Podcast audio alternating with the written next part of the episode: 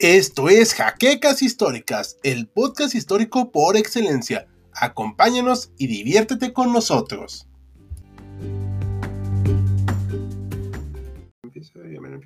Muy buenas noches, historiadores. Estamos de nueva cuenta en un en vivo aquí de HC Historia Contemporánea. Y esta semana nos pondremos muy medievales, muy de peste negra, este, y vamos a empezar a transmitir hoy con Maximiliano, eh, está aquí bajo de mí, el erudito, como se le conoce en los bajos mundos, es Saúl Jaimes, que está aquí también debajo, y el doctor Marino García, que en esta ocasión sí nos acompaña. Ahora sí que, bienvenidos a todos, buenas noches, ¿cómo estamos? Buenas noches a todos. Buenas noches. Saúl, ¿nos escuchas? ¿Está apagado tu micrófono? A ver. No, no se te oye nada. A ver, bueno. Ahorita vamos a, ahorita cuando ya tenga micrófono, nos avisas, porque ahorita tenía micrófono. Adelante. Ah, ya, ya, ya tiene. bueno, la tecnología y yo no nos, no nos llevamos. Muy bien, sí, como todo buen historiador, no nos llevamos con la tecnología. Bueno, pero el tema de hoy va a ser de Maximiliano y el siguiente también, así que eso me quitó trabajo esta semana hay que admitirlo, pero nos vas a hablar de estos gobernantes medievales y de reyes, o son puros reyes, o también son, son presidentes, o son puros reyes. Bueno, qué bueno que comenzamos con esta pregunta, porque no todas las sociedades y no en todos los tiempos se entiende de la misma manera qué es un rey, gobernante, presidente, emperador o monarca. En este caso nos vamos a acotar únicamente a la Europa medieval, es decir, del siglo V al siglo XV y nada más, nada fuera de Europa, nada fuera de ese tiempo. Muy bien. vamos a ver que, excepto por dos casos, o digamos uno y medio, estos reyes van a estar muy relacionados con la iglesia, porque va a ser la iglesia quien le da legitimidad a la monarquía. Entonces, si gustan, podemos empezar con el tema y podemos empezar hablando qué es la monarquía y cómo se entiende. Por favor, tú, y cuando digas, nos vamos a dar unas preguntas, ¿va? Claro que sí. Bueno, pues comenzamos con el tema de la monarquía. Vamos a recordar que el imperio romano, como su nombre lo dice, era un imperio. Tenía un emperador que lo dirigía, aunque pues tenía también el Senado y el ejército. Una vez que cae el imperio romano de Occidente, todo ese territorio, que incluye la Hispania, la Galia, lo que era Italia, bueno, lo que es todavía Italia, parte de Germania, etcétera, se va a dividir entre muchísimos pueblos germanos, entre los que vamos a encontrar a los ostrogodos, los visigodos, los francos, los sajones, los anglos y un largo etcétera. Cada uno de estos pueblos, bueno, en su mayoría eran arrianos, es decir, sí profesaban el cristianismo, no en su versión católica, sino en la versión arriana, que como hemos visto en otros videos, presentaban algunas ligeras pero muy importantes variaciones. Y vamos a ver que una vez que llegan a pues, las antiguas provincias del Imperio Romano, van a ser una minoría que aún así es la aristocracia, ¿no? son los más poderosos, son los que acaban de dominar a los antiguos habitantes de ahí, y por lo tanto va a haber muchos conflictos. Por empezar, por la, por la guerra, ¿no? Están dominando, están queriendo eh, saquear todos esos territorios, quieren imponer su voluntad, y al mismo tiempo va a haber conflictos religiosos porque la población dominada va a ser cristiana católica. Entonces ahí va a haber un problema muy serio. Pero vamos a ver que con el paso del tiempo, la gran mayoría de los arrianos se convierte al catolicismo y la iglesia se va a agarrar de ahí, o más bien los, reyes conversos se van a agarrar de la iglesia para tener cierta legitimidad. Es decir, si leemos las epístolas paulinas, esto es las, las epístolas que manda San Pablo a los romanos, a los efesios, a los corintios, vamos a ver que en ellas menciona que toda autoridad en esta tierra, en este mundo, viene de Dios. Y por lo tanto, todo aquel que no obedezca o que, o que vaya en contra de la autoridad está yendo en contra de Dios, ya sea directa o indirectamente. Esto va a ser muy importante porque todos los cristianos, sobre todo los católicos, se van a sentir obligados a respetar la autoridad, sea arriana, sea pagana, sea católica, pero pues mucho mejor si es también católica, ¿no? Entonces, una vez que los reyes como, como Clodoveo, como Recaredo se empiezan a convertir al cristianismo católico, va a ser mucho más fácil y va a ser mucho más pues, sencillo para los a los dominados, seguirlos, ¿no? Ya se identifican más con ese rey, saben que ese rey va a ver por sus intereses y por los intereses de la iglesia.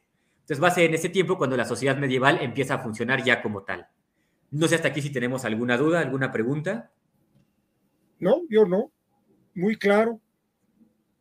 Oye, sí, este, bueno, hay que mandar antes unos saluditos. Claro que sí. Aquí acta el turno dice, todavía como, tendrán como entrar como mínimo unos cinco reyes españoles. Este, no. sí tenemos uno. Al menos uno, sí. Uno, sí. Acá dice Guillermo, acá, no sé, Nia, que supongo que es como un sonido de japonés. Buenas noches, Bruno Alejandro, hace un ratito no te habíamos visto.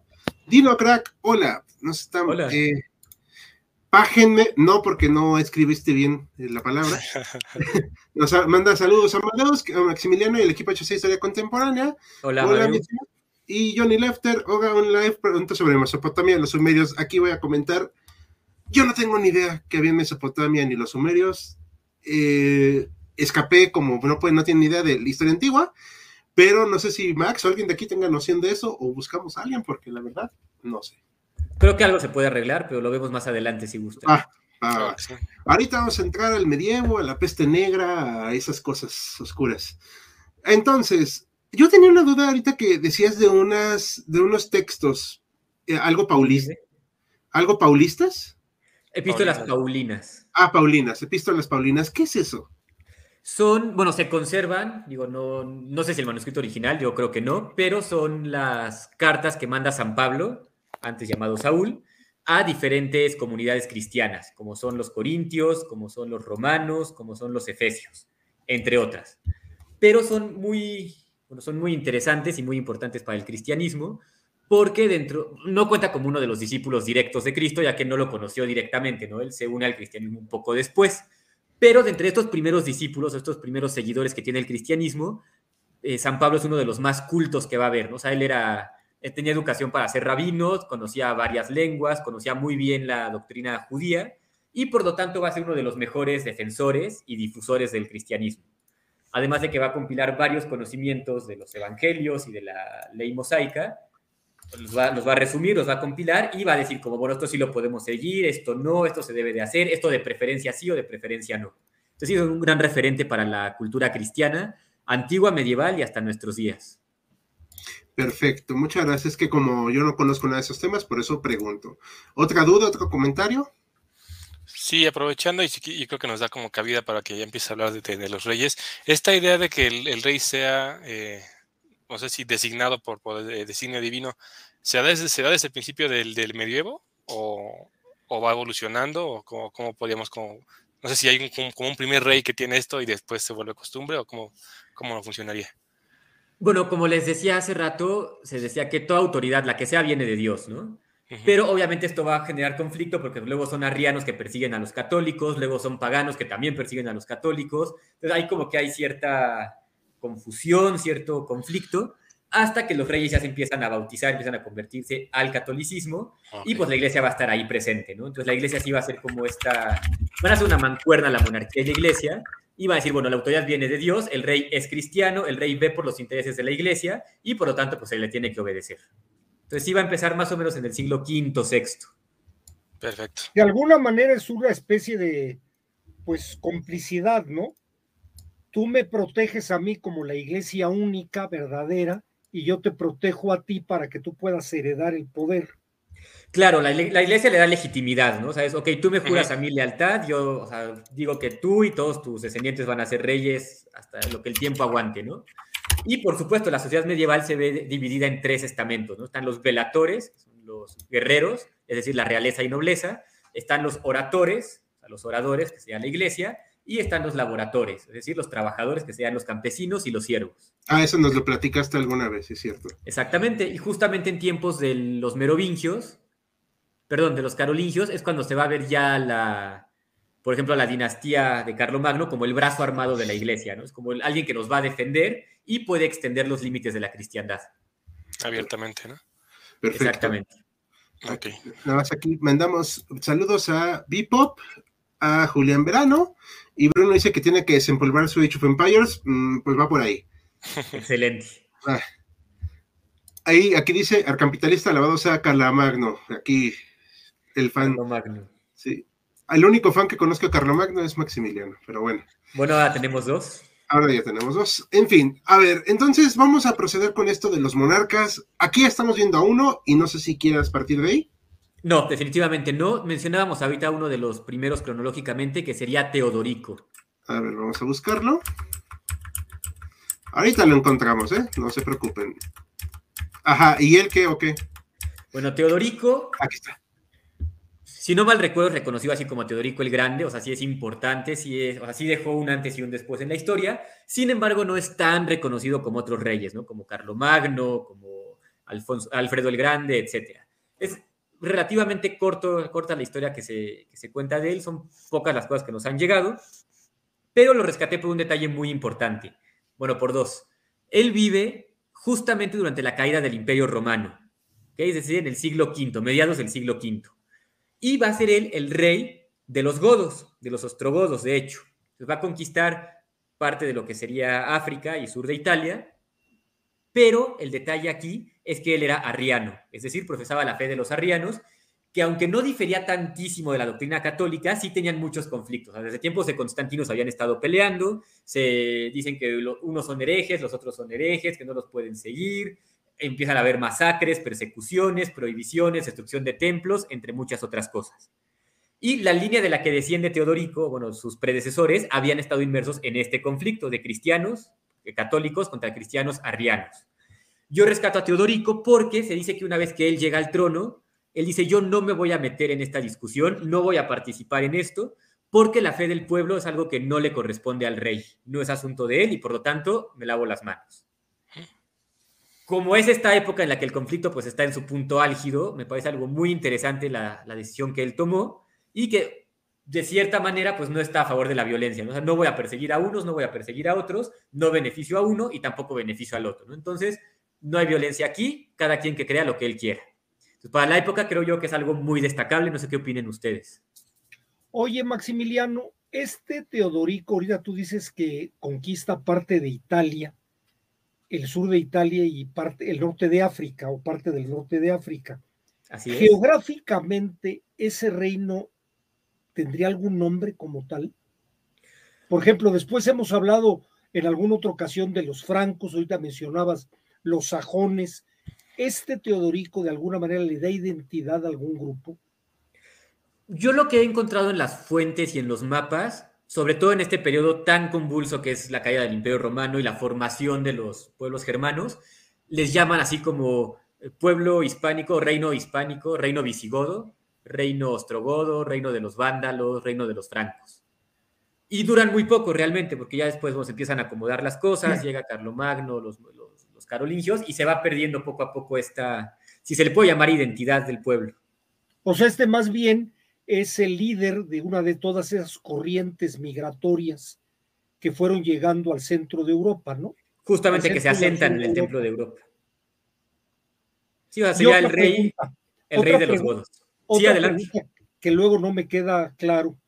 La diferencia fundamental entre arrianos y católicos es que los arrianos no consideraban a Cristo Dios, sino que era un profeta, algo similar a los musulmanes. ¿Estoy bien o no anda por ahí la cosa? Empezamos bien, pero al final eh, se puede ajustar un poco. De acuerdo con, lo, bueno, con la doctrina católica, Jesucristo es Dios igual que Dios Padre, ¿no? Y que el Espíritu Santo. las tres hipóstasis son parte de Dios. Y Jesucristo ha existido desde siempre, ¿no? Incluso antes de que se creara la tierra o cualquier criatura, Jesucristo ya existía. Los arrianos creen que no. Dicen, bueno, Jesucristo no es Dios porque fue creado. O sea, no, sí existe un tiempo en el que Jesucristo no existía. Entonces, es una criatura, es más excelsa que cualquier otra criatura, está por encima de todos y existe antes que todos, pero fue creado y hubo un tiempo en el que no existió. De ahí parte el conflicto con los arrianos. Ya.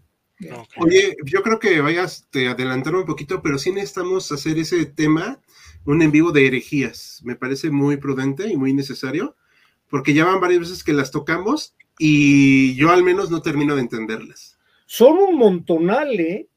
Sí, Hay, un, hay un escritor español, Marcelino Menéndez Pelayo, ah. que escribe varios tomos que se llaman Los heterodoxos españoles y te sacan, pero no sé cuántos grados de herejías y tipos de herejías que había. Sí, por, aquí dice Reigo en España. ¿Era rey de España Teodorico? Teodorico, realmente no te sé decir si llega a apropiarse de algún territorio por la Hispania. Es posible que sí, pero puedo checar el dato. Va. Eh, Sí, yo entiendo también, Mariano, que son muchas, pero es- ah, como que hacer un top de las eh, más importantes estaría interesante. A mí me parece, ¿no? Porque Sí, pues, por lo menos yo podría abordar las medievales, que son bastantitas y nos da mucho de qué hablar. sí, ya hablamos del protestantismo, así que pues.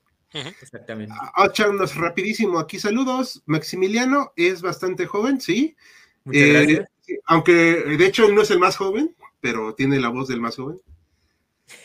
Eh, alta facha, Hal con esa barba rasurada. No sé si facha es bueno o malo, pero gracias por notarlo. Si no aparece algún Medici, no quiero nada THC, dice Nico Reyes. Uy, spoiler alert, no hay Medici. No, no, es que acá el compañero es bastante monarquista, entonces. Los Medici ya es renacimiento, ¿no? Pero sí había varios medievales. realmente Renacimiento sigue siendo Edad Media, ¿no? Es la, la colita de la Edad Media. Pero bueno, ahora sí, vamos a seguir. Eh, ¿Con quién vamos a seguir? Vamos a seguir con alguien que seguramente ya conocen porque hay una serie muy famosa y ¿Este? pues su cara es muy conocida. Ese mero. Me imagino que todos lo ubican o han escuchado hablar de él. Está guapo. Tenemos una imagen, una imagen más antigua o más relacionado con su, con su figura antigua. Exactamente. El rey que tenemos aquí es Ragnar Lothbrok. Ok. Y bueno, aquí, además de la pues, gran influencia que tuvo en el devenir de la historia europea, occidental, también lo quise incluir porque no es un líder cristiano, o sea, dentro, dentro de los reinos europeos, pues él estaba, digamos, en la periferia, ¿no? Se sabe que es posiblemente de Dinamarca, aunque realmente no, no estamos muy seguros como en, en qué lugar vivía. O dónde pasaba la mayor parte de su tiempo. Lo que sí sabemos es que es un rey que pues, ya prácticamente se ha convertido en leyenda, ¿no? Tanto lo que se ha dicho sobre él y tan pocas las fuentes que hablan sobre él, que bueno, tiene este carácter como de semilegendario. Pero bueno, sabemos que empezó a incursionar hacia tierras occidentales y bueno, aquí tenemos que hacer un breve paréntesis para hablar de lo que significa el ser vikingo. Mucha gente cree o piensa que un vikingo es todo aquel hombre o mujer que vivía en los pueblos nórdicos, ¿no? Como es Suecia, como es Noruega, como es Dinamarca. Y realmente no es así. Vikingo, en la propia lengua de los escandinavos, que son los países que acabo de mencionar, significa algo así como pirata, como saqueador. Entonces, el nombre eh, o el término correcto para referirnos a esos pueblos serían los pueblos nórdicos o pueblos escandinavos. Y dentro de los pueblos escandinavos estaba el oficio de ser vikingo. Una vez aclarado eso, podemos continuar con Ragnar Lothbrok, que sin duda fue escandinavo y sin duda también fue vikingo. Y bueno, se dice que él era así como el terror de los europeos, porque, bueno, de acuerdo con algunas fuentes o lo que dicen algunos historiadores, muchos monasterios europeos se construían justamente cerca de la orilla del mar, justamente para evitar ser atacados por otros pueblos cristianos. ¿no? Estamos en el lugar más recóndito, es difícil que nos ataquen por mar porque no navegan, entonces es un lugar muy bueno. Sin embargo, los vikingos eran los más grandes navegantes de su tiempo y una vez que ven que hay estas construcciones, pues no tan fortificadas, con gente que no se puede defender, llenas de oro, llenas de comida y tan cerca del mar, pues les queda perfecto para una invasión y perfecta para los saqueos. Entonces, bueno, va a llegar Ragnar Lothbrok con sus vikingos y van a hacer un saqueadero por todas partes, por Inglaterra, por Francia y muchos otros lados. Mm. Y bueno, se dice que atacaba eh, sobre todo las sociedades cristianas y que incluso llegaba a ciudades, empezaba a hacer pues, saqueos muy fuertes, muy importantes y pedía rescates. O sea, podía decir, mira, no invado tu ciudad, pero dame tanto dinero, ¿no? Tantas monedas de oro, de plata, ganado, lo que se pueda entregar. Y pues era algo así como tener secuestrada la ciudad, ¿no? O sea, tienes que pagar algo para que no te invadiera y no te destruyera. Derecho de piso, diríamos ahorita. Exactamente, como diríamos hoy en día. Y ahí nos acaban de desmonetizar el video. no, no es cierto, no es cierto. Perdón, No, Perdón. cierto. le No, no es tienes que pasar una lista de, de- de- de cuidados. No, no te preocupes, no pasa nada, se apele ya. Pero ya hablando en serio, eh, a mí me queda una duda rápida antes de seguir. Sí. Eh, esto va a sonar muy raro, pero los vikingos o las personas que eran vikingas eran caucásicas, ¿cierto? Eh, Sí, así es. Ah, ok. Sí, sí, es que de repente salen cosas raras en las series. No, no, o sea, definitivamente no. Eso que vemos hoy en día difícilmente hubiera pasado en la historia. Ok, muy bien. Eh, no sé si tengan alguna pregunta, inquietud, comentario. No sé si, si la pregunta esté bien planteada. Me llama mucho la atención como este modo, eh, modus operandi de, que supongo no era exclusivo de, de Ragnar, supongo que lo hacían otros, otros reyes vikingos. Eh, eh, la pregunta es cómo establecían como un dominio, cómo decían estas territorios o esta, esta base territorial es mía si básicamente lo que hacían era invadir, pedir rescate y retirarse. ¿Cómo, eh, cómo sabemos a, digamos, tiempo después que este rey eh, ejerció influencia en tales zonas, si ese era como el modo de, operación, como que no se puede como identificar sus terrenos, ¿no? Mira, hasta donde tengo entendido, los vikingos solían incursionar hacia el este, o sea, lo que hoy en día sería Rusia, los territorios eslavos. Ahí hacían sus saqueos, tenían tratos comerciales y esclavizaban a la gente también. Y Ragnar, no sé si fue el primero o de los primeros en incursionar en Occidente. Entonces, yo especulo que tenía muy poca competencia en cuanto a los territorios que dominaba, como diría el doctor Mariano en su derecho de piso, en tierras occidentales como es Inglaterra. Otra vuelta. Ahora, sí, la, perdimos. La tarjeta roja, Ricardo. No, ya, ya. Ya, mejor de una vez salen decapitados. Ya, no es cierto, no es cierto. Pero, eh, rápido, aquí hay unos eh, saludos. Es que ya están bastantes. Ya saben que no. Buenas noches, Buenas noches Alejandro. Aquí se emocionó eh, Ragnar Lodbrok, aquí nos grita así. Alejandro Cadena, buenas tardes. Buenas tardes, mi estimado. Disculpen, ¿los rusos escandinavos no eran eslavos? Ahí no, no, no escuché yo que eran, no dijeras rusos escandinavos. Escuché. No. Este bueno, ahí es, un tema bastante complejo, lo podemos abordar superficialmente. Los escandinavos son del norte, lo que hoy en día es Noruega, Suecia, Dinamarca, incluso Islandia. Los rus eran los que vivían, si no mal recuerdo, en lo que hoy en día son los territorios eslavos. Y bueno, espero que no nos censuren por esto que estoy a punto de decir, pero se dice que justamente la palabra eslavo tiene la misma raíz que esclavo, precisamente porque los vikingos los esclavizaban. O sea, de ahí viene ese, ese, término. Y obviamente, pues sí, es muy lógico asumir que hubo eh, mestizaje por ahí, entonces los eslavos de hoy en día posiblemente tengan genes escandinavos, no, no me sorprendería. Perfecto, gracias. O sea, el término eslavo es de origen escandinavo para determinar que son esclavos. Hasta donde yo sé, sí. Oye, Maximiliano, yo de, esta parte de la historia donde más la he, la he tomado y no sé qué tan buena fuente sea, es de la serie Vikingos de Netflix. Eh, la pregunta, este, ¿no se tiene ninguna referencia de la reina Lagerta? Sé que se menciona, yo personalmente no he leído esa, esas crónicas. Porque a mí me interesa, en lo personal me interesa más ella que él, por razones obvias. Claro.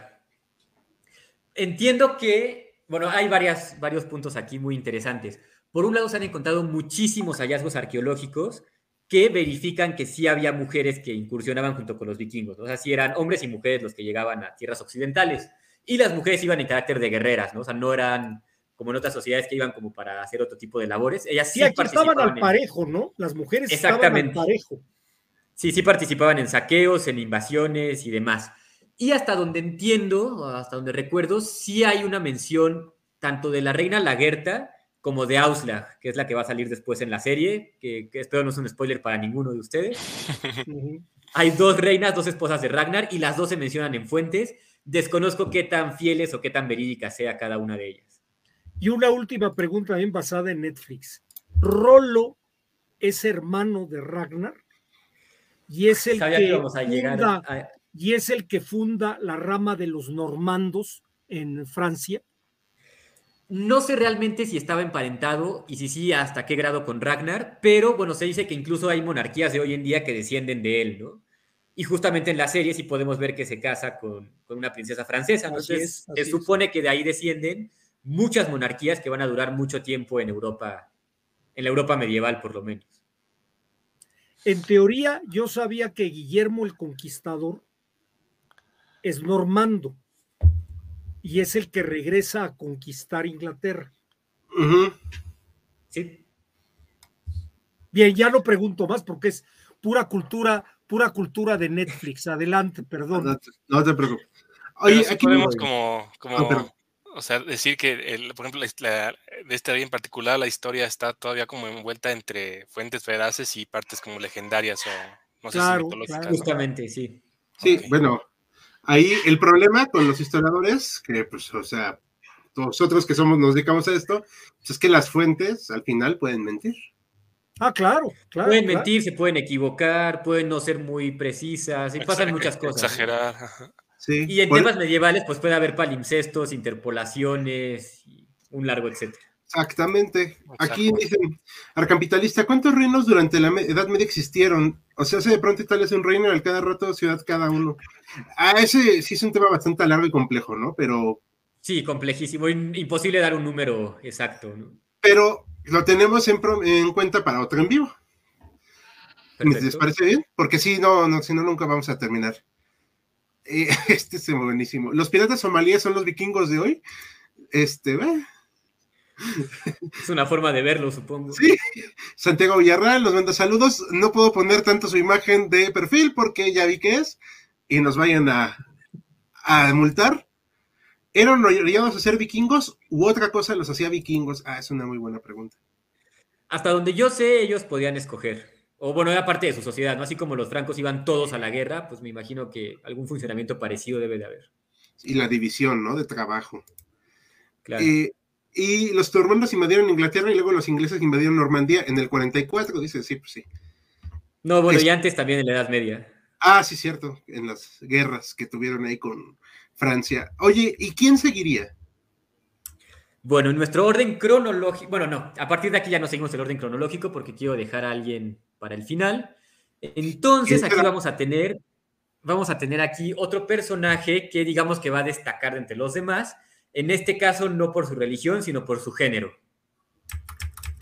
¿Leonor? Se trata precisamente de Leonor de Aquitania. Mm. Muy interesante su, vida, su trayectoria y pues yo creo que todavía más interesante es el legado de Leonor, porque como su nombre lo dice, o bueno, su topónimo lo dice, Leonor era la dueña de toda la región de Aquitania. Creo que no te mandé mapa, ¿verdad, Ricardo? Pero se podrán imaginar, Aquitania era la la región más grande y tal vez la más poderosa, posiblemente la más rica de Francia. Perdón, ¿me habías mencionado algo? Eh, sí, no sé si te envié mapa, más bien no te envié mapa, ¿verdad? No, no, no. Ahora sí no, ¿eh? Bueno, no, no importa. El, punto aquí es que Aquitania es una, zona muy importante para Francia también muy grande. Y pues Leonor, por herencia de su familia, es la duquesa de Aquitania, es decir, le pertenece todo ese territorio y se va a casar con el rey Luis VII de Francia. Es es una unión pues bastante poderosa, él es el rey, ella es la duquesa de Aquitania, es bastante sólido, ¿no? Van a ir juntos, poquito después de casarse, a la Segunda Cruzada. Es decir, se embarcan hacia Jerusalén. Pero durante esta cruzada, que por cierto no va a ser muy exitosa para el lado occidental, va a haber varios conflictos entre Leonor de Aquitania y Luis VII. Se va a empezar a llevar muy mal van a renunciar a la cruzada, se van a regresar a su, a su tierra en Francia, pero pasan a ver al Papa antes. El Papa aboga porque no continúen los conflictos entre ellos y de hecho más o menos va a tener éxito por un tiempo porque incluso tienen una hija. Pero al poquitito tiempo de eso vuelven a ir con el Papa y les piden que por favor anule el matrimonio.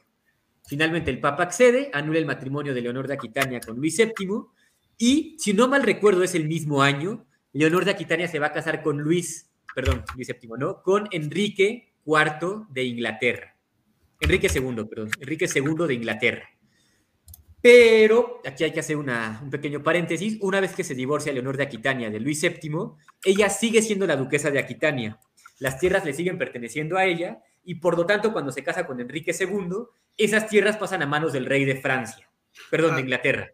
O sea, toda la región más grande y más poderosa de Francia va a pasar a manos de los ingleses. Aquí nos pasó Saúl el mapa donde está Aquitania.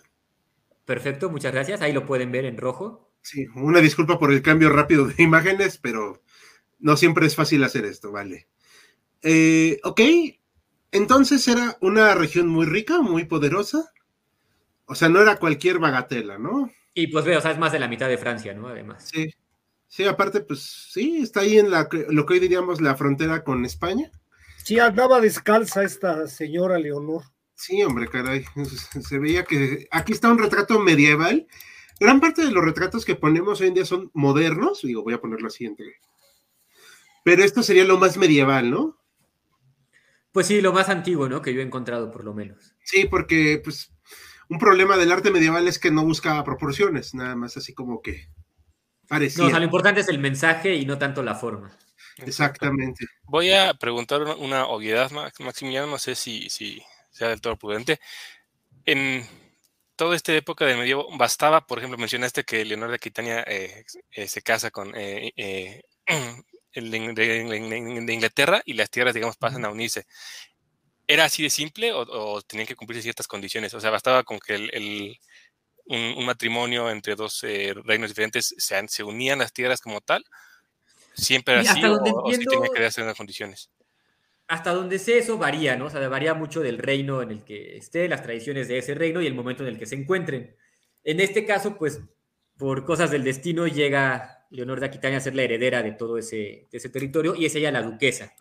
recordemos que en la Europa medieval, pues la rey sálica es bastante importante, ¿no? Generalmente es el hijo mayor el que hereda prácticamente todo, ¿no? Si es el título nobiliario, las tierras, porque a veces pasa así más bien, ¿no? Que es, el hijo el que ya hereda como el, dominio, el, sobre todo los territorios. No, no tendrá que ver con arreglos matrimoniales que dijeran, sí, te casas conmigo, pero, pero tienes que compartir tu tierra o viceversa, ¿no? Sí, y de hecho en este caso, si no mal recuerdo, el hecho de que Leonor de Aquitania conserve sus tierras, es decir, la provincia de Aquitania, es parte de un arreglo pero del divorcio. Es decir, me divorcio del rey, pero yo conservo mis tierras. Arreglo que fue diferente cuando se casa con Enrique de Inglaterra. Cuando se casa con Enrique de Inglaterra, pues es una alianza todavía más poderosa porque y ahí sí pasa a ser las tierras a Inglaterra. A Inglaterra, exactamente. O sea, de cierta manera están causando la guerra de los 100 años, ¿no? Con este arreglo matrimonial y eso da pie, y supongo que va a ser un spoiler, a, que su hijo es un, rey bastante importante. Exactamente, y le podemos pedir a Hal que pasemos entonces al siguiente monarca. ¿No? Ese mero. Me imagino que lo recordarán por la película de Disney. si no, tenemos por ahí una película de alrededor del 2010, no, no recuerdo exactamente la fecha. Y lo podemos ver ahí interpretado por un humano de carne y hueso. Ahí lo tenemos. Y bueno, se trata en este caso de Ricardo Corazón de León. Y tocayo. Exactamente. Va a ser muy curioso. Para empezar, es hijo de Leonor de Aquitania, ¿no? Entonces ya por ahí empezamos con temas interesantes. Por otro lado, una vez que su padre muere, y bueno, él, una vez que él asciende al trono, se va a ir casi que inmediatamente a la cruzada, va a participar en la tercera cruzada, porque se entera que Saladino acaba de tomar Jerusalén. Entonces, bueno, va a partir hacia, hacia Tierra Santa va a participar en muchísimas campañas, va a enfrentarse con Saladino, va a tener algunas victorias y también muchas derrotas. Finalmente no logra reconquistar Tierra Santa, ¿no? Ese, ese proyecto no se hizo. Pero destacan aquí varias cosas. Por un lado lo, rescato, no tanto por lo que hizo cuando estaba vivo, sino por cómo lo recordamos ahora que está muerto. Por ejemplo, las películas en las que aparece, O sea, siempre aparece en alguna película medieval, como esta que les menciono de Robin Hood, aparece en el Robin Hood de caricatura de Disney, aparece en esa película que espero que nunca nadie vea, que es la de Cruzada con Orlando Bloom. Lo podemos ver ahí, que llega al final, ¿no? Dice, ¿y tú quién eres? Dice, yo soy Ricardo Corazón de León. O sea, eso es muy, muy popular, ¿no? En la cultura de hoy en día, en películas, series, incluso libros.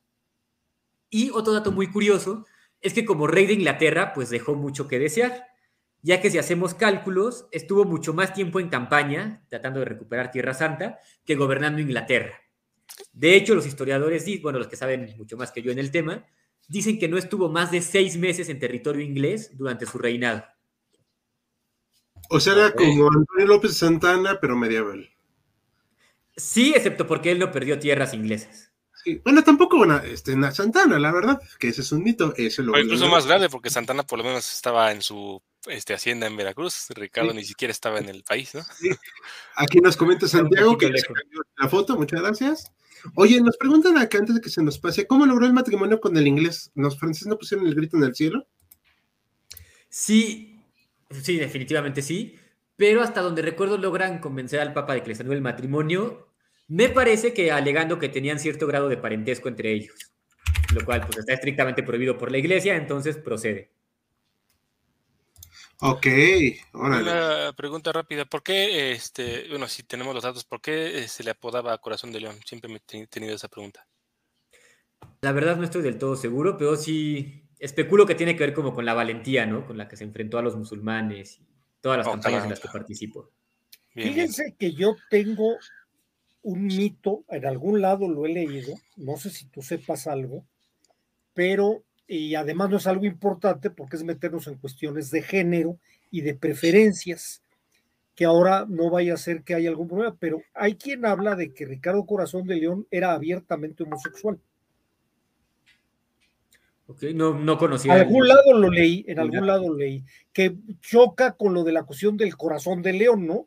Pero aparentemente creo que tiene eso. Y, y eso me lleva a la mano. Te voy a decir de todo esto, yo lo vi hace mucho en otra película. Hay una película con Anthony Quinn y este otra que es la que hace de Leonor de Aquitania, pero me entra una duda, Leonor de Aquitania no después se casa con Alfredo de Inglaterra. Hasta donde yo sé, no, se queda con Enrique, Enrique II hasta que él muere y pues ella queda dentro de la Y- corte de Ricardo. De hecho, Ricardo Corazón de León tuvo dos hijos, ¿no? Perdón, dos hermanos. dos, bueno, creo que tiene más, pero pues se mueren y el más es sin por ahí es tierra, uno Juan es sin Juan tierra. sin tierra y el otro es algo, ¿no? Sí, el otro no, no recuerdo el nombre, pero No, pues ni no. yo, ni yo. Sí, y Juan Sin Tierra, de hecho, es bastante importante para la historia. Yo creo que está al mismo nivel que Ricardo, porque durante su reinado se hace como esta primera, llamémosle constitución de Inglaterra. La Carta Magna. Exactamente.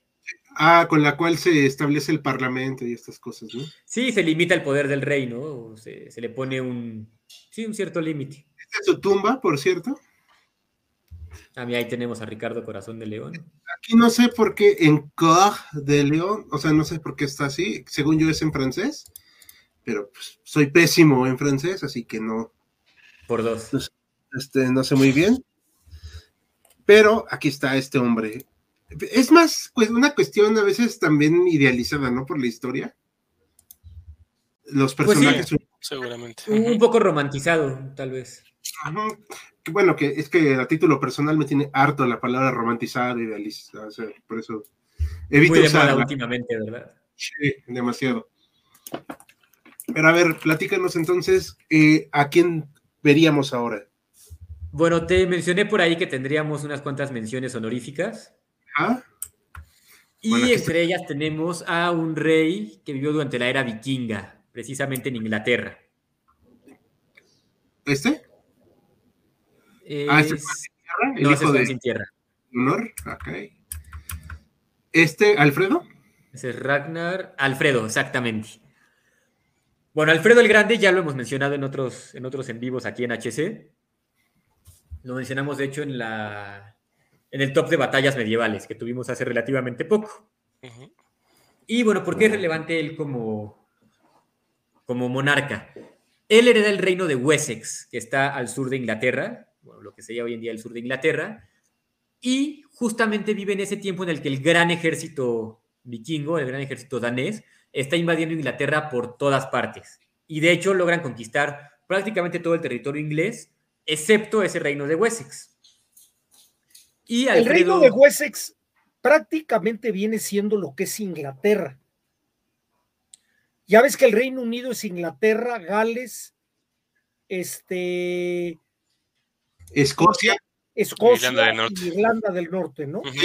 Porque sí, Creo todavía- que Inglaterra es lo que prácticamente sería el reino de Wessex, descontando lo que ellos dicen que es Northumberland, que es la parte del norte, que ahorita ya es parte de Inglaterra, pero no sé. Bueno, sí, pero existían más, este, más divisiones en el territorio inglés medieval, como la Anglia del Este, la Anglia del Oeste, Mercia, el mismo Wessex y, demás. ¿no? Entonces era Kent. más pequeño de lo que, sabrí- lo que conocemos hoy en día, localizado al sur, y pues estaba perdiendo territorio contra los vikingos, ¿no? que estaban arrasando contra los, los sajones, los, los, los anglos y todos los que vivieran por ahí. Y bueno, Alfredo el, el Grande, Alfredo I, yo lo comparo un poco con Carlos Martel, porque es el que llama al- a los nobles, a todo aquel que pueda pelear, les dice que van a hacer pues, algo así como una última batalla contra los daneses y ver si pueden lograr algo, ¿no? Por lo menos frenar su avance. Y efectivamente lo va a lograr, va a ser la famosísima batalla de Ethandun, en la que efectivamente van a llegar los daneses, por ciertas ventajas estratégicas que va a tener Alfredo, los logra derrotar y no solamente derrota al ejército, sino que obliga a su líder, eh, que ahorita no recuerdo el nombre, a que se convierta al, al cristianismo. O sea, lo bautiza más o menos a la fuerza y le ordena que se meta a un monasterio y se quede ahí el resto de su vida, cosa que sí va a suceder. Entonces, pues es un precedente para este, esta resolución de conflictos entre los invasores paganos del norte y los reinos cristianos de la Europa central. Y como dato curioso, también aparece y es personaje coprotagonista en una serie que se llama El Último Reino. Por si la quieren ver, está en Netflix y la recomiendo mucho. Ok.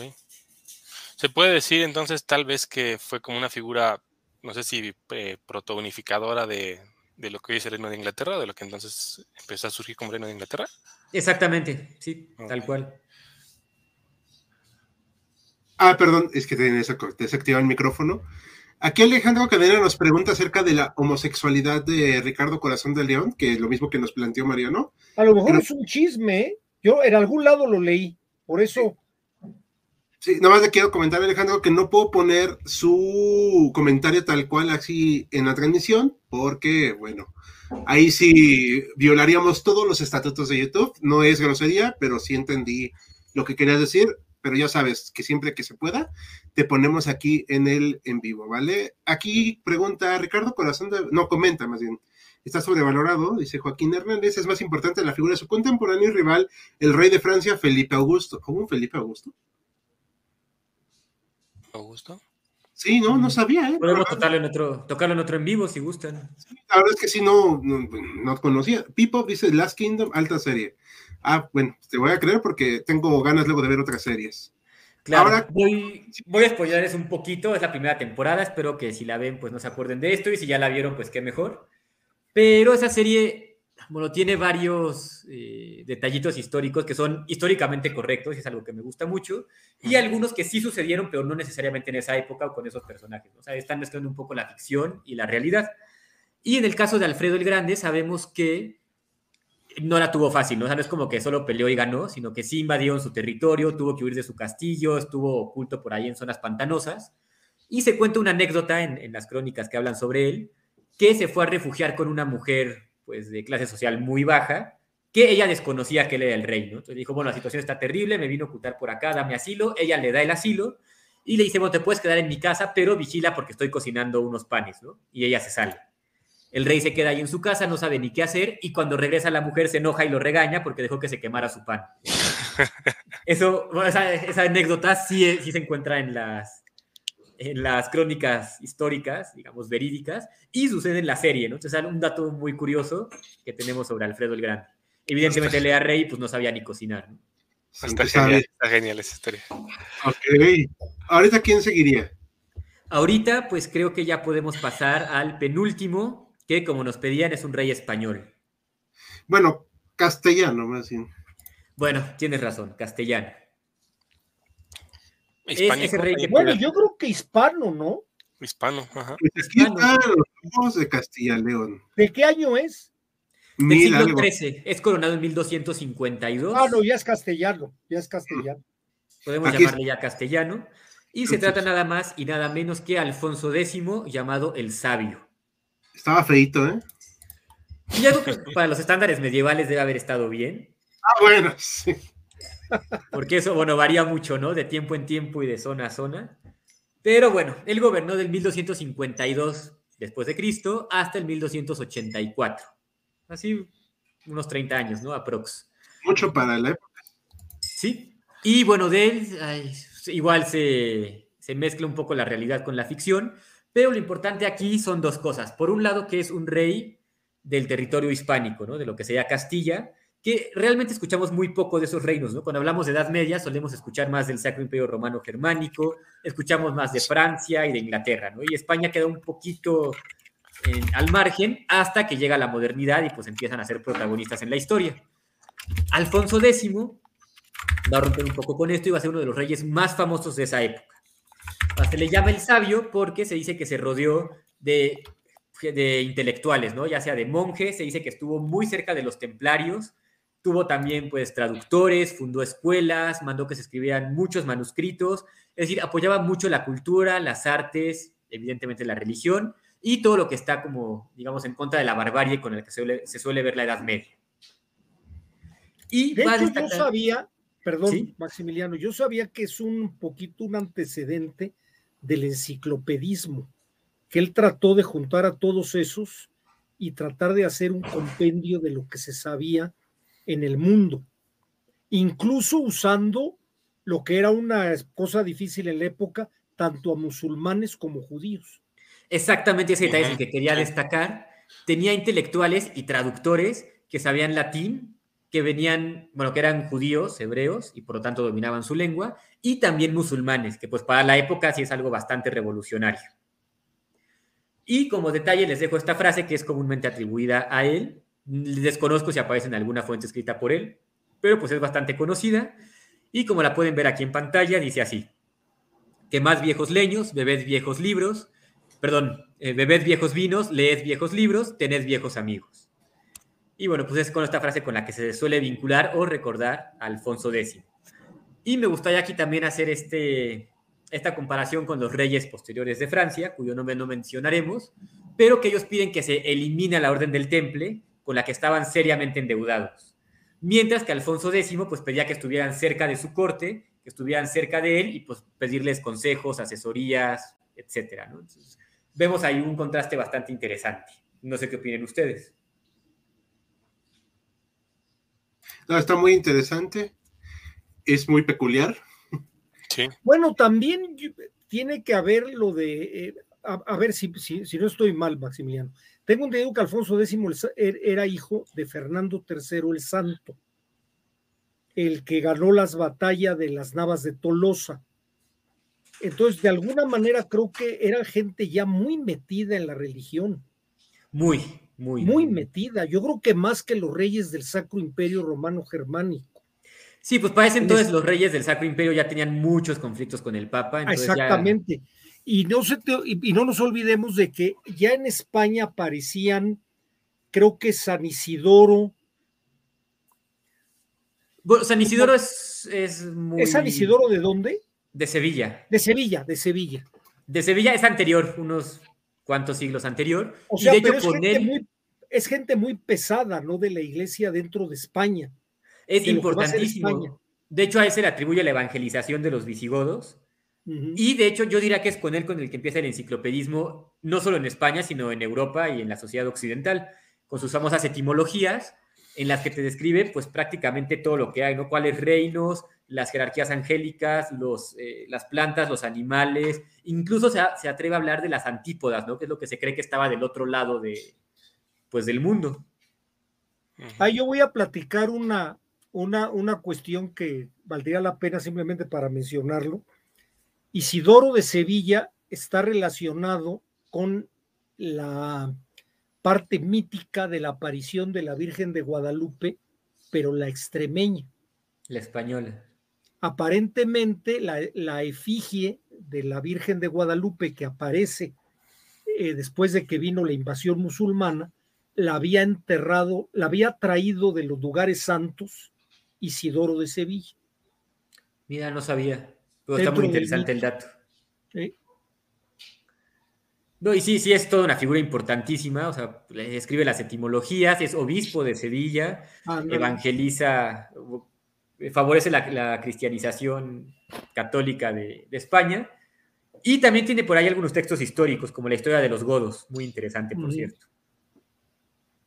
Y bueno, ya que nos quedan aproximadamente 10 minutos, podemos pasar al último rey, que pues creo que no podía ser otro. Ricardo ya nos spoileó un poquito por ahí, pero podemos cambiar ya la imagen.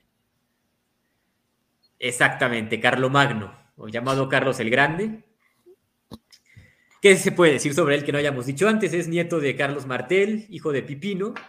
Y pues de hecho hasta hoy en día muchas monarquías europeas dicen descender de este, de este monarca tan importante para Europa. Iba a decir que era legendario, semilegendario, pero realmente no. O sea, sí se tiene muy bien registrado cada una de las cosas que hizo Carlomagno, cada una de las batallas, cómo se vestía, qué comía. Vaya, incluso sabemos que era muy fan de la natación y es por eso que funda Aquisgrán, funda su capital en Aquisgrán, ¿no? Para poder nadar en las aguas termales. ¿Por qué es tan importante Carlomagno? Pues muy superficialmente, podemos decir que él, para empezar, tiene esta relación muy seria y muy duradera con el Papa. Es cuando el, si se empiezan a vincular el papado y el, y el imperio con su abuelo Carlos Martel, pues con él van a quedar ya de una manera inseparable. Va a fundar lo que sería pues la monarquía como tal, ya con duques, ya con condes, incluso con viscondes. digamos que en el régimen fiscal no es así como que muy revolucionario. Él era Hacienda, por así llamarlo, pero pues bueno, eso es bastante común en la Edad Media, ¿no? Y va a consolidar lo que va a ser el Sacro Imperio eh, Romano Germánico. Es un anacronismo, él no lo funda, solamente sienta las bases para que se funde un poco más adelante, pero pues sí crea este, estos colchones con las marcas, ¿no? En contra de Sajonia, en contra de los germanos y también de los musulmanes en el sur. Entonces va a dejar ahí todo perfecto para que más adelante se pueda crear este imperio que es tan importante para la Edad Media. Y van a ser sus descendientes, no necesariamente sus hijos, sino más bien sus nietos, quienes se repartan en tres partes ese, el imperio carolingio, que poco a poco y con el devenir de los años, incluso de los siglos, van a dar lugar a lo que hoy en día conocemos como Francia y como Alemania, con algunos otros territorios como sería Holanda y como sería Bélgica. No sé si quieran comentar algo de Carlomagno, quieran pasar a ver algunas dudas y comentarios. Uh, bueno, realmente ya hemos hablado anteriormente de Carlomagno, tenemos un short al respecto de él. Y un en vivo también. En vivo, y este, y hay un video medieval ahí en nuestros viejos videos, en nuestros primeros videos de HC, por cierto. Hay un video medieval, así que pronto haremos algunos clips medievales, que por cierto estamos Es figura, yo creo que es figura central para, para el paso, ahora sí que podríamos decir, el, el, a, la, a, la, Europa ya más como la conocemos, ¿no? Sin duda. Yo creo que ella es el creador de, de, no sé, entre poner esas marcas y aparecer, por ejemplo, eso yo no lo sabía, tú me lo aclaraste en alguna plática, lo de que los titulares de las marcas eran los marqueses. O sea, yo creo que tiene mucho que ver con la creación de la aristocracia europea que va a dominar pues durante los siguientes, que, que, son este, cuatro siglos, ¿no? Como mínimo, sí. Como mínimo. Sí, o sea, de hecho es considerado uno de los padres de Europa, ¿no? O sea, ese, a ese grado llegan si no es el santo patrono de Europa, pues es porque le ganó San Benito de Nurcia, ¿no? Pero fácilmente pudo haber considerado algo parecido. ¿Hay alguna relación entre Carlomagno y eh, la, Gran Bretaña, la, isla de, Inglaterra? Que yo sepa. Que lo haya tratado de invadir o que lo hayan tratado de invadir a él. Sé que tuvo serios conflictos con los sajones, pero sajones valga la redundancia, de la Sajonia, que estaba todavía en territorio continental, no, no inglés. Y de hecho, poco es que la Sajonia es alemana, ¿no? Sí. Bueno, son, son, son, pueblos germanos y hay varias Sajonias. Tiene conflictos con las Sajonias, no con Inglaterra como tal, hasta donde yo sé. Y sí va a tener mucha relación con ellos, por ejemplo, a través de la figura de Alcuino de York, que es uno de sus consejeros porque recordemos que poco antes de que caiga el Imperio Romano, se mandan muchas, muchas misiones y hay muchos conventos que se van a establecer en la zona de Inglaterra. Y cuando cae el Imperio Romano de Occidente, pues Inglaterra está un poquito aislado, ¿no? O sea, no le toca tanto la catástrofe como, como es el caso de Francia, España o, o Italia. Y entonces muchos de esos monasterios van a sobrevivir a las invasiones y desde ahí se va a reevangelizar Europa por ejemplo, el caso de Alcuino de York es muy importante porque desde Inglaterra sale hacia la corte de Carlomagno y va a ser uno de sus consejeros más importantes ¿no? y más reconocidos, junto con Eginardo y junto con Rábano Mauro. ¿A Rábano, en serio? Se llamaba Rábano y Erígenes también es muy importante. aquí nos, es perfecto. Aquí nos te comentan algo muy importante. ¿Cómo nos van a dejar sin Guillermo el Conquistador? A ver. Pues sí, lamento decirles que sí. Eh, esto, acuérdense que los historiadores elegimos arbitrariamente nuestros preferidos y pues en unas palabras. En, el caso de Carlomagno, no puedo decir que no fue arbitrario porque es un personaje que, bueno, yo admiro mucho, pero hablando de monarcas importantes en Europa, pues no podía quedar fuera, ¿no? Ahí sí coincidió con el tema. pero bueno, Guillermo el Conquistador, ¿sabes algo? No, muy poco, la verdad no, no podría decirles gran cosa sobre él. Vas a decir. Bueno, sabemos que conquistó este, lo que hoy es este, pues parte de Inglaterra, ¿no? De los vikingos, ¿sería? ¿De los normandos? ¿O qué sería? los normandos. Ah, que entonces él es el que establece, si mal no recuerdo, estoy acordándome de mis viejas clases de Edad Media, estoy echándole mi cosecha, que él establece la lengua, eh, ahora sí como el oficial, en la corte y por eso se parece tanto con palabras francesas, porque como tenía mucho de lengua francesa, él, o lo que, digamos, de un francés muy medieval, por eso hay muchas palabras que se pasaron del francés al inglés como blue. O sea, blue, o sea, ahora blue. Y así sucesivamente varias palabras. Obviamente esto es una visión muy general. No estoy diciendo que sea todo lo de Guillermo el Conquistador, pero para que no se queden con lo de que hablemos un poquito de él, aunque sea. Y, y de hecho su hijo participa en la primera cruzada, es ¿eh? así como de los personajes más destacados. ¿Quién era su hijo ese? se me fue ahorita el nombre, lo menciono de hecho en el en, el en vivo de, las, de la primera cruzada, justamente. Pues, ya, ya, ya, pasó un poquito, pero... Pero lo podemos volver a ver, o checo mis notas y, luego le ver. Guillermo el Conquistador. Debe ser Roberto, ¿no? No, bueno. Es que sí, la verdad. Chicos. Ahorita les digo, aquí, aquí lo tengo a la mano, esperen. Roberto. Ah, sí, participó. Roberto II en Normandía, perfecto. Ya. Ese mero. Vale. Y aquí nos comenta Roller. Buena imagen, por cierto. Bueno, viva nuestra ama y señora Isabel I de Castilla, Castilla la Católica. Pues viva, pero. Pues estaría muy bien hacer un en vivo sobre ella, ¿eh? que creo que da muchísimo de qué hablar. Sí, aquí en, aquí en la Ciudad de México tenemos una calle como ella, Isabel la Católica. No, lo comentes mucho, no lo comentes mucho porque a lo mejor las cambian, ¿eh? No, yo le voy a seguir diciendo. Ya ves que estamos en etapa de, renombramiento de muchas cosas. A lo mejor ahí se ve como un, algún imperialismo histórico yo espero que no, porque precisamente fue ella quien pidió que no se esclavizara a los indios y que se les tratara con la dignidad que cada ser humano merece. Es el que los, gracias a ella se consideraron humanos. Sí. Sí. Y bueno, hay una leyenda por ahí, la verdad desconozco qué tan cierta o, falsa sea, pero se dice que hasta hoy en día en el ajedrez la reina tiene tanto poder, tantos movimientos en honor a Isabel la Católica. Ahí sí, quién sabe, la verdad. Pero ahí sí la verdad no les sabría decir. ¿Saben qué pasa? Que también Fernando, Fernando el Católico, hay quien dice que el príncipe de Maquiavelo no está basado en César Borgia, sino en Fernando el Católico. Que quería que él unificara Italia. Que era un tipo, era un tipo, eh, eh, valga la redundancia, maquiavélico. Vean simplemente las alianzas que hace con todos sus hijos. No le salieron pero las alianzas que hace son. Fernando era un tipo más, más eh, sagaz de lo que creemos. sí, sí, sí, sí. Para, aparentemente era. Se, sabe poco de él, pero además él gobierna España, después, eh, tanto Aragón como Castilla, eh, después de la muerte de la reina Isabel la Católica. Sí, y de manera muy pragmática. ¿Sí? Bueno, para ir concluyendo, y dice, bueno, aquí dice Alejandro Coquelina, los indigenistas andan a los hechos.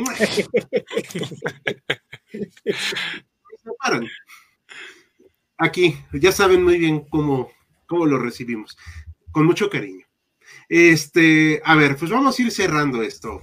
A mí me gustó mucho ver de estos reyes, me gustó ver también esta cuestión animada.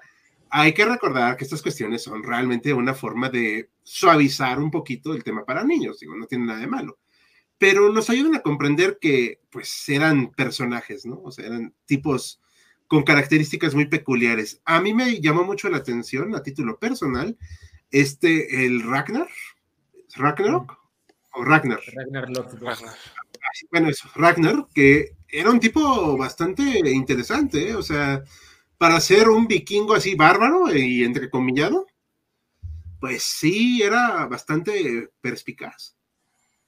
Sí, bastante. Bastante. Y en el caso de Ricardo, por ejemplo, la imagen que nos dejas aquí ahorita, Ricardo Corazón de León, o sea, sí, claro que es para suavizar el tema, pero también para que vean cómo lo ha retomado la cultura popular, ¿no? O sea, todos los reyes que hubo durante la Edad Media de todos los reinos, justamente retoman a este personaje, pues mucho más que a otros, ¿no? Incluso Disney. Demasiado, sí. Exacto.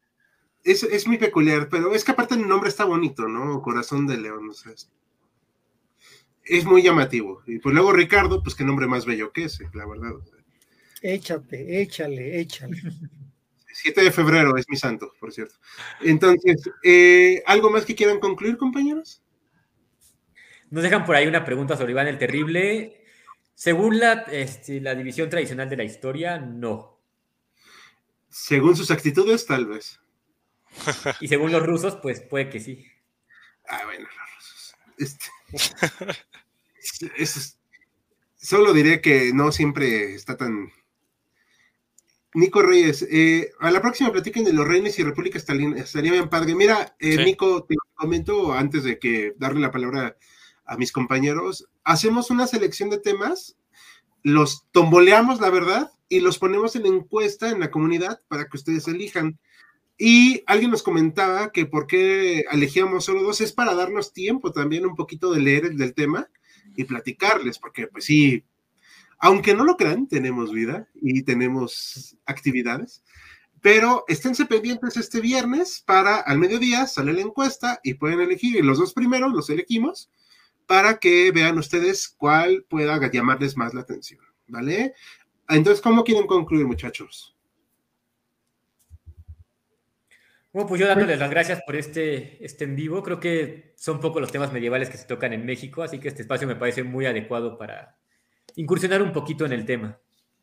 Pues yo lo suscribo, ¿eh? Para mí creo que es algo sumamente, sumamente enriquecedor, porque sí, como bien lo dice, es algo que primero lo hemos aprendido de o novelas o de películas.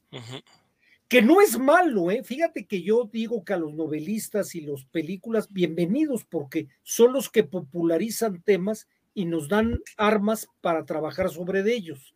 Si nada más la historia se viera con libros meramente de historia, pues yo creo que sería, sería muy cerrado el, el mundo.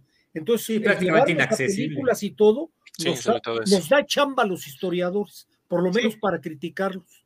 O Sí. aclarar lo- lo- los excesos. Ándale, aclararlos, decir aquí está mal, aquí está bien, pero es como los conocemos. Exacto. Cierto, cierto. ¿Algo más que quieran comentar, chicos?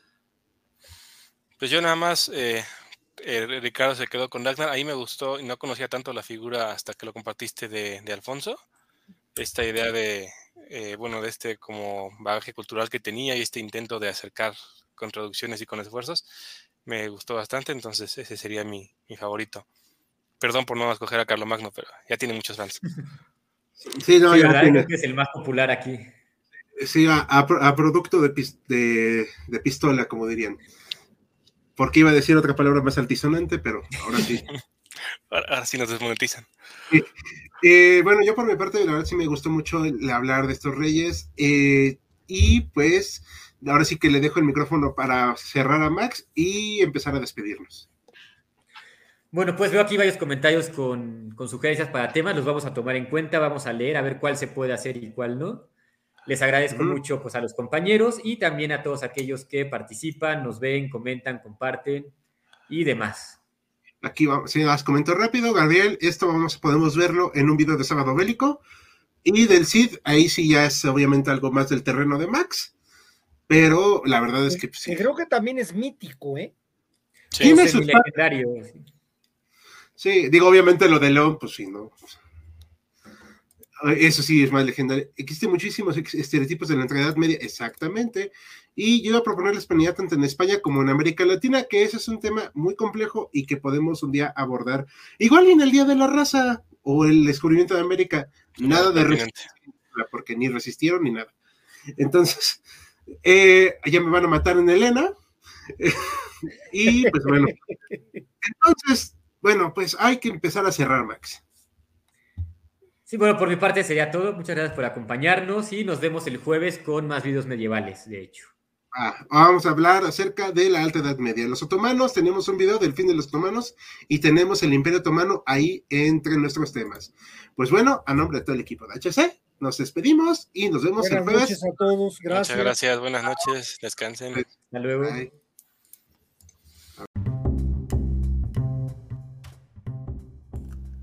Gracias por habernos acompañado en Jaquecas Históricas, el podcast histórico por excelencia. Hasta la próxima.